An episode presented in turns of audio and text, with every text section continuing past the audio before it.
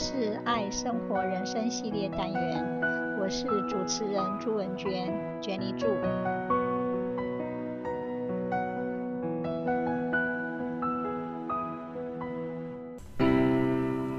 俗话说：“日有所思，夜有所梦。”刺激是梦的重要原因。心理学家指出，梦是对刺激干扰的反应。弗洛伊德亦指出，梦的刺激有四种：一是外部感觉刺激，二是内部主观的感觉刺激，三是内部身体刺激，四是纯粹精神来源的刺激。但是，梦境形成的因素是极为复杂的，由多种因素造成。一、身体的外在刺激，外在刺激可以构成梦的材料来源，引人入梦。睡觉时，头部或胸部被压过重，或手放在胸口，可能在梦中会感到呼吸困难。易发生梦魇。若红光照射在睡眠者的脸上，或梦到闪电、雷鸣、森林失火等，在身体以外的多种刺激都有可能进入梦境。在外在的刺激中，声音是引起做梦的重要原因之一。有人在梦中梦见吹号角。急忙穿衣起身，却原来是闹钟在响。二、身体的内部刺激，身体内部的刺激会被编入梦境。有人膀胱过度充盈，梦中会到处找厕所；有人在梦中找不到厕所，会从想排小便的梦中醒来。三。过去记忆的重现，我们在梦中常会出现过去的事情、地方，尤其是儿时的好多事情。对于过去的事，有的我们可以回忆，或者听人说；有的却确实回忆不起来，而认为根本就没有发生过。事实上，这些往事是确实的。他们是被隐藏在我们记忆中的某个角落，只不过因为我们的疏忽难以证实，才会觉得这些梦莫名其妙。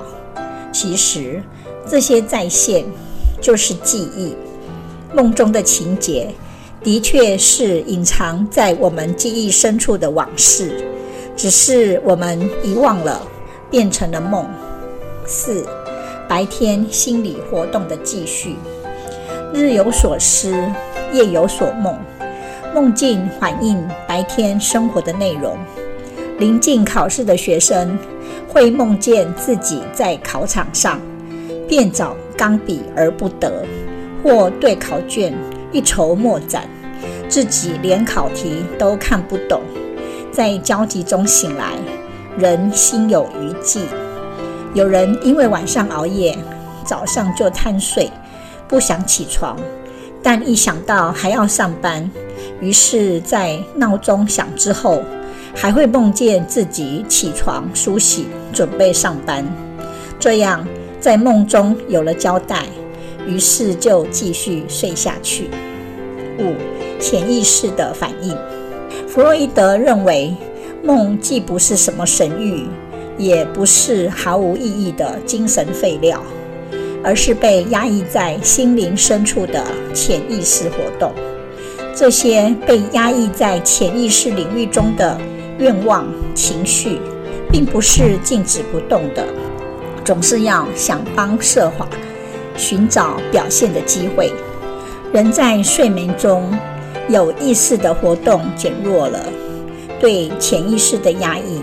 也减弱了，于是潜意识的愿望就会沉积出来，表现为梦境中的种种活动。所以弗洛伊德说，梦是愿望的满足。在我们人类中，儿童的这种梦比较直接，到了成人，则显得极为复杂。其实，梦的愿望是显而易见的。那些将来所需要的行动、发明及创意，会先有梦，然后才会在我们的物质世界中，在恰当的时间与地点出现。做梦常常教育了记忆，加长了注意力，加强了每日生活的学习，对人的进步是非常重要的。也就是说。人类大多数的发明都是在梦中来到的，人类的创造性也是做梦的结果。梦等于是一种独特的存在状态，结合了想象与现实。在梦中有灵魂与多重宇宙的存在，在梦中创造是生生不息。永远有寻找新变化的可能性。Dreams are realities. We always assume that everyday world is out there in a more real or independent sense than the world of our dreams. Yet, recent studies show that day-to-day reality is every bit as dreams are as explained in the book The Grand Biocentric Design. Robert Lanza, physicist Pavšic, and astronomer Bob Berman shed light on the big picture that our observations, dreams, and imagination in our minds can affect how physical objects behave Everything we experience is simply a flow of imagination occurring in our heads. Indeed, space and time are not actual physical objects, but rather the tools in our mind to assemble imagination. As we go about our lives, we take for granted that our minds put everything together. But whether awake or dreaming, we are experiencing the same process as real as everyday life. We dismiss dreams because they end when we wake. However, according to biocentrism, we are always not just observing but creating reality. Dreams and what we receive as reality are basically of the same nature. By following the implications of quantum mechanics in an unbiased way, we arrive at the unification of everyday reality and dreams. Dream big. Dreams are no limits our outer world will be a reflection of our inner world.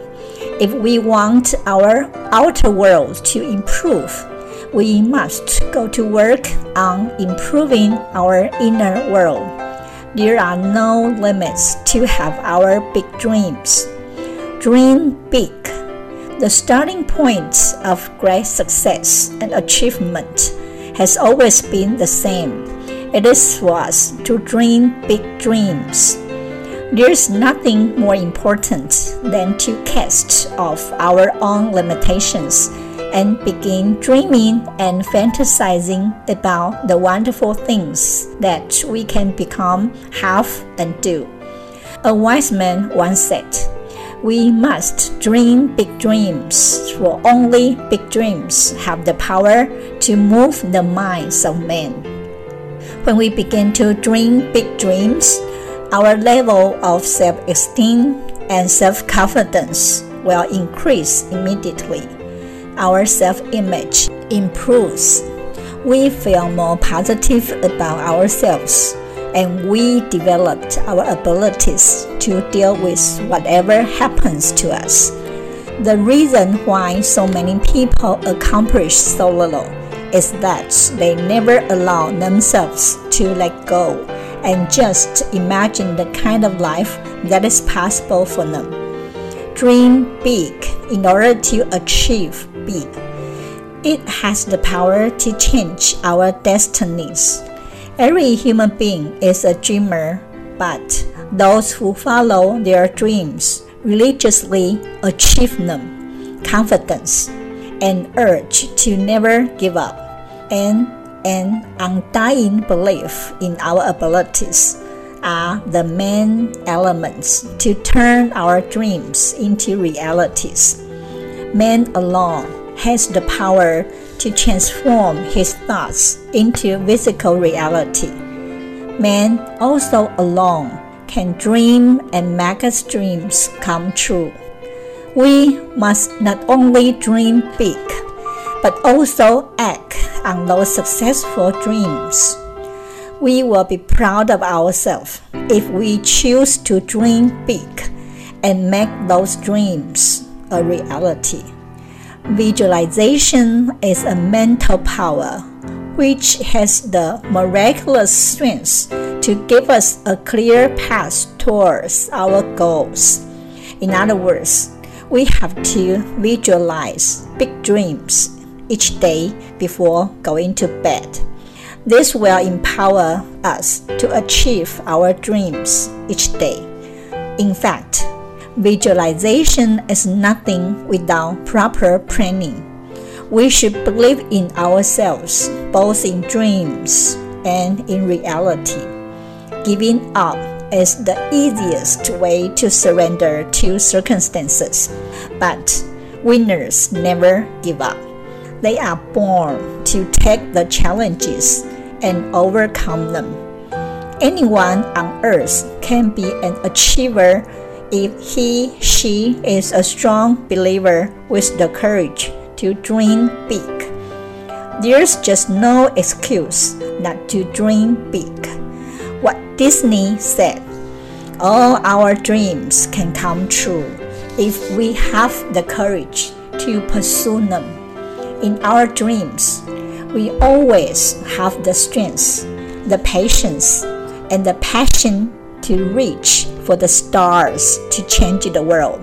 Thus, dreaming, planning, and taking action. Let us consider that every possibility could very well happen. Never give up our dreams. Can we remember the kind of persons we wanted to be when we were young? We all want to show other people and the whole world what we are made of. But what happened to those childhood dreams? Giving up on dreams is easy as most people are averse to failure. Life has never been a destination because we do not arrive. It is a journey there's no point in giving up our dreams as we do not know how soon our efforts will pay. The secret is to remain focused on the things that matter. Dreams help us create lifelong memories and lead us where we are. We should try as much as possible to love the process, stay positive and enjoy our dreams because they are indeed the realities. thanks for listening. Bye bye